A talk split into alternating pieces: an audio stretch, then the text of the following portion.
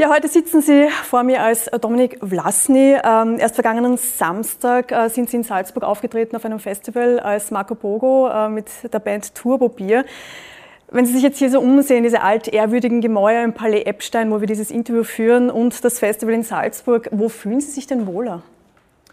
Ich finde beides spannend und beides gut und beides legitim. Man kann als Kunstfigur auf einer Bühne stehen und Konzerte spielen, Kabarett spielen. Und man kann auch im diesen altehrwürdigen Hallen vor einer Europa- und Österreich-Fahne Dinge sagen, die einem wichtig sind. Es geht sich beides aus. Viele Österreicherinnen und Österreicher stellen sich die Frage, wen bekommen sie denn, wenn sie gewählt werden als Bundespräsident? Wer zieht denn dann in die Hofburg ein? Der Dominik Flassny zieht in die Hofburg ein, weil ich der bin, der am Wahlzettel steht und der, der gewählt wird. Und es gibt sicher äh, Attribute, die dem Marco Pogo zuzuschreiben sind, die ich natürlich auch in mir habe. Lebensfreude, Humor ist mir total wichtig.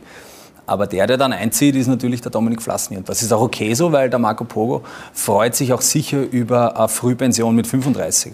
Das ist eigentlich das, was er immer propagiert hat. Wenn man den Namen Dominik Vlasny googelt, erscheinen eigentlich nur Einträge von Marco Pogo. Es gibt de facto keine, keine Seite von ihrem richtigen Namen. Jetzt treten Sie als Bundespräsidentskandidat an. Wäre es nicht genau jetzt an der Zeit gewesen, Ihrem richtigen Namen äh, mehr Image zu geben, eine eigene Seite zu geben, dass man wirklich auch weiß, wer Sie sind? Ich glaube, ich habe von meiner Privatperson inzwischen eh schon sehr viel preisgegeben und das ist auch das, was mir die Leute auf der Straße sagen, äh, die das durchwegs äh, auseinanderhalten können. Das ist der Marco Pogo und das ist der Dominik Flassny. Ich bin halt bis dato nur unter meinem Künstlernamen in Erscheinung getreten und das war mir auch sehr wichtig, ja, weil natürlich als Mensch in der Öffentlichkeit, als, als Musiker äh, ist es auch eine wichtige Sache, die Privatperson da rauszuhalten. Jetzt bin ich an einem Punkt in meinem Leben, wo das halt einfach notwendig ist, auch wieder auseinander zu dividieren. Und das ist ein Schritt, der viel Energie kostet, ja, weil man den Leuten einmal sagen muss, okay, da steht jetzt nicht der Marco Pogo äh, am Wahlzettel, beziehungsweise der Marco Pogo tritt aus der Bierpartei ab. Ja. Der Marco Pogo hat ja die Bierpartei eigentlich gegründet. Also ich habe den Marco Pogo erfunden und der Marco Pogo hat die Bierpartei gegründet und jetzt übergibt der Marco Pogo dem Dominik Flassi die Bierpartei wieder zurück. Es ist ein bisschen komplex, aber die Leute wissen das schon und die können das schon auseinanderhalten. Und wenn es noch nicht so viel Google-Einträge gibt, ja, ich messe jetzt auch mich als Person nicht an der Anzahl von Google-Beiträgen, um ehrlich zu sein. Sie haben es gerade erwähnt, äh, am Stimmzettel steht Ihr richtiger Name. Haben Sie da nicht Befürchtung, trotz allem, dass die Wählerinnen und Wähler den Stimmzettel sehen, den Namen Marco Bogo nicht finden und sagen, ach, dann gebe ich meine Stimme einfach jemand anderen? Ich glaube, die Leute sind nicht blöd. Die haben das schon in den letzten Wochen mitgekriegt, dass der Dominik Flassny kandidiert und dass er ein alter Ego hat als Kunstfigur. Und wir haben auch in der Kommunikation das so gemacht, dass das auch relativ eindeutig ist und klar ist. Und das schaffen sie schon. Bereuen Sie es ein Stück weit im Nachhinein, dass Sie nicht von Anfang an als Dominik Vlasny auch bei der Wienwahl damals zum Beispiel angetreten sind? Es wäre jetzt wahrscheinlich einfacher. Ja, das ist ähm, Schnee von gestern. Ja, das hat sich so entwickelt. Die Bierpartei hatte ja noch vor der Wienwahl viel satirischere Zugänge, wie es sie heute hat. Ich finde es aber auch legitim, weil die Bierpartei hat sich von einem Satireprojekt zu einem ernsthaften Projekt entwickelt und besser in die eine Richtung als in die andere. Ein ernsthaftes Projekt. Das passiert in Österreich auch oft.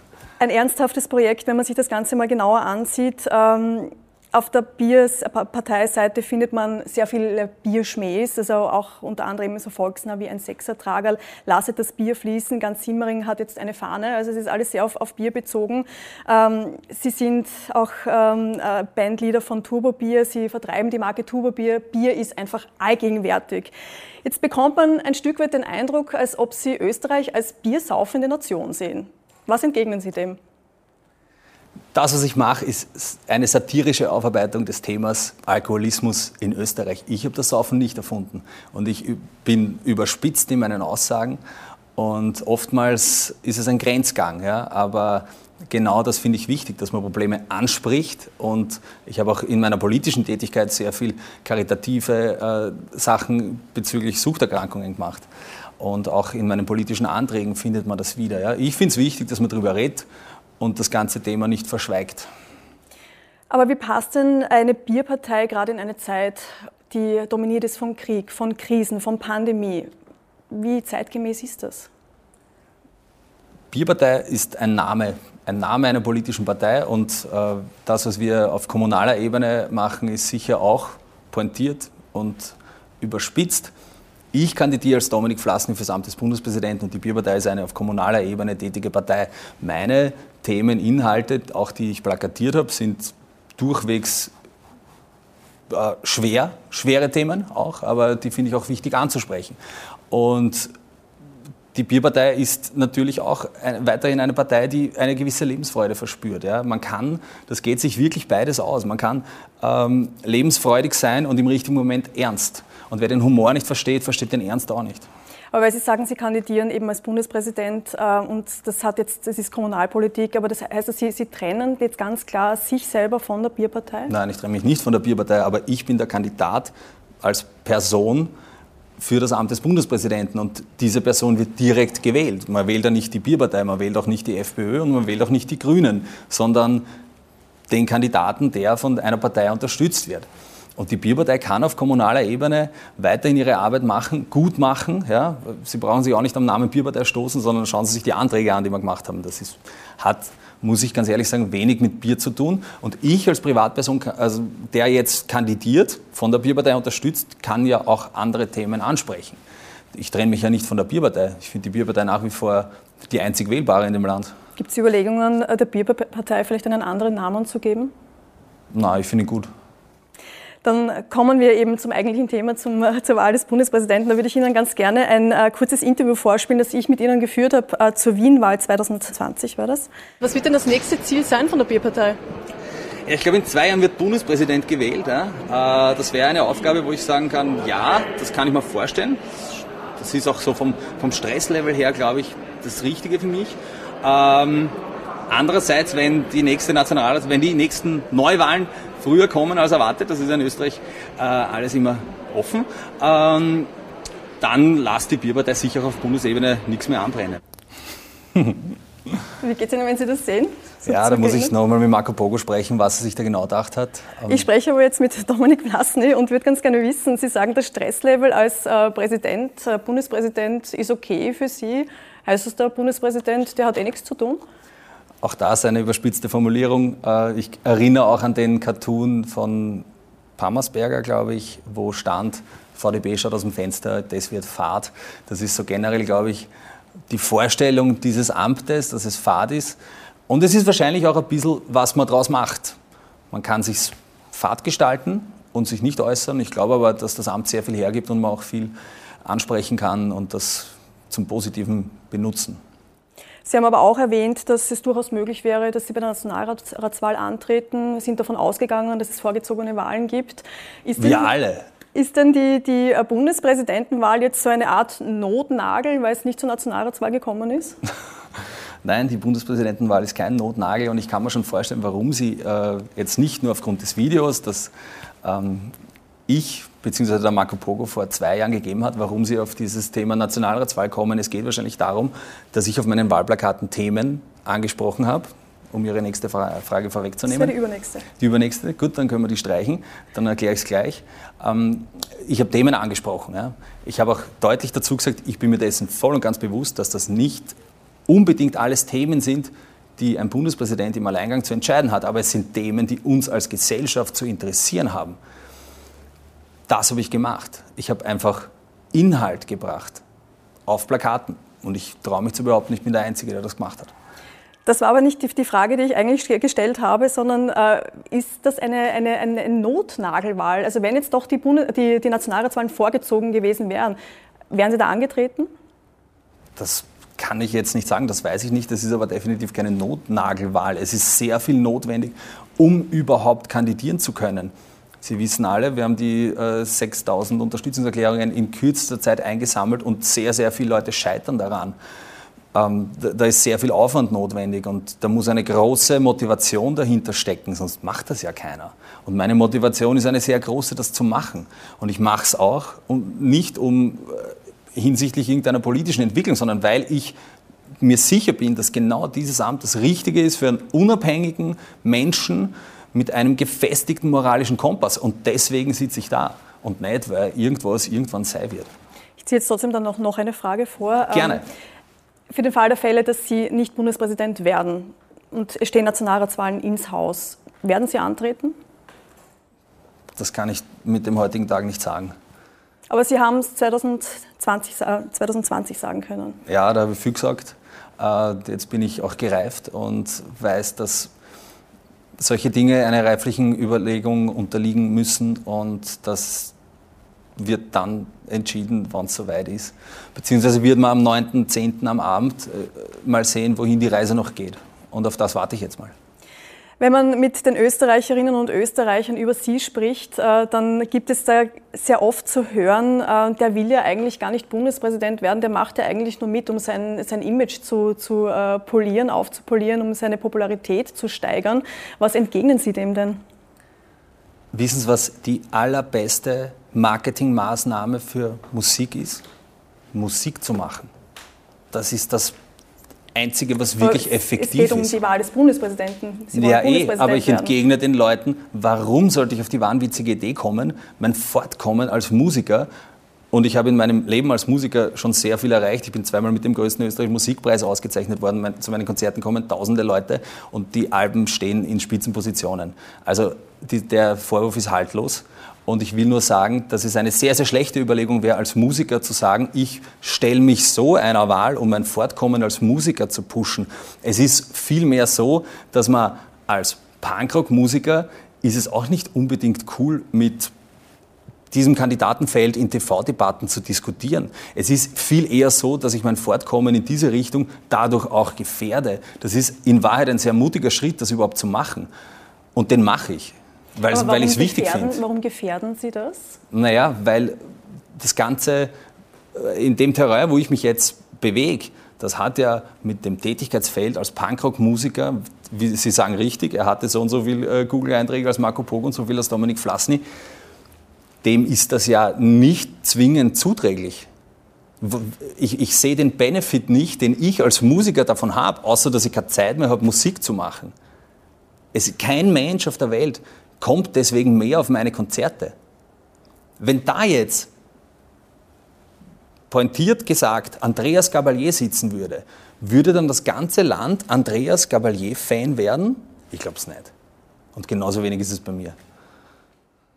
Gut, dann kommen wir zu den eigentlichen Themen, die Sie schon angesprochen haben, die, wie Sie selber gesagt haben, äh, sehr nach Nationalratswahlthemen äh, klingen. Sie wollen unter anderem einen Eignungstest für äh, Ministerinnen einführen. Äh, wie soll denn der in der Praxis aussehen? Ich habe ganz bewusst den Terminus Eignungstest benutzt, weil ich eine Debatte anstoßen wollte. Das heißt jetzt nicht, dass ich als Bundespräsident mich in ein Kammer setze und dann müssen die Minister antreten und ich mache mit denen einen Test, sondern ich wünsche mir für das Land eine unabhängige und transparente Kommission, die die Minister oder Ministerinnen, die in diese Ämter kommen, einfach nochmal abklopfen auf ihre Eignung. Und die Eignung ist nicht unbedingt berufliche Vorerfahrung, die Eignung ist genauso Ambition, Vision, Idee für dieses Amt und welche Arbeit dazu verrichten ist. Weil es sind sehr große Aufgaben. Es ist ja nicht so, als ob das wurscht wäre, was die machen. Und ich denke, dass es notwendig ist, eine Kommission zu haben, weil zum Beispiel ich höre dann auf den Medien, naja, Bundesland XY hat sich auch einen Minister oder eine Ministerin gewünscht und das kriegen sie heute. Das kann ja nicht die Eignung sein. Und ich finde, das ist wirklich ein, ein, ein guter Ansatz und dafür setze ich mich ein. Und das Wort Eignungstest habe ich ganz pointiert benutzt, um eine Diskussion anzuregen. Sie haben in äh, diversen Interviews auch schon gesagt, wen Sie beispielsweise nicht angelobt hätten. Das wäre der damalige äh, Innenminister Herbert Kickel gewesen, aber auch der jetzige Innenminister Kahner. Ähm, die Frage lautet eigentlich, wenn Sie jetzt Bundespräsident sind und Sie haben die Möglichkeit, einen, einen Minister zu entlassen, wir wissen, das geht natürlich nur äh, mit auf Vorschlag, auf ja. Vorschlag, würden Sie sich dann durchsetzen, dass äh, der Herr Kahner Geschichte ist? Ja, das, die Menschen sind jetzt schon angelobt. Ich glaube, man muss wirklich den Cut machen und, und, nicht so viel in die Vergangenheit schauen. Ja, wir können jetzt noch stundenlang darüber diskutieren, was ich an Herbert Kickel ähm, weniger gut oder vielleicht auch gut, wahrscheinlich eher weniger gut finde. Ja. Äh, wir müssen schauen, was passiert jetzt. Und wenn jemand in seiner Integrität derart in Frage zu stellen ist, als Schirmherr des Dollfuß-Museums, ähm, wird er wahrscheinlich auch nicht durch die unabhängige und transparent agierende Kommission kommen, weil das für mein Empfinden mit dem Amt des Innenministers nicht vereinbar ist.